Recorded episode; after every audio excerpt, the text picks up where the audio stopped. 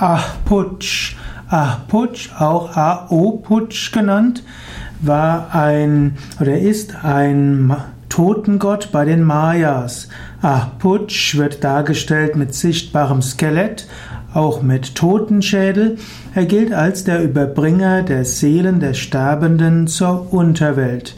Man könnte sagen, Ahputsch wäre derjenige, der die Seele, die den physischen Körper verlassen hat, letztlich in die Feinstoffwelten hinführt.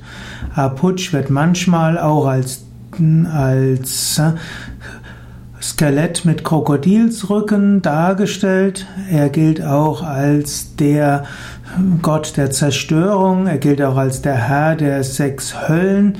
Ahputsch wird auch oft von einem Hund begleitet, dem Moanvogel, einem mythischen Wolkendämon. Ahputsch hat gewisse Ähnlichkeiten mit Yama, dem indischen Totengott.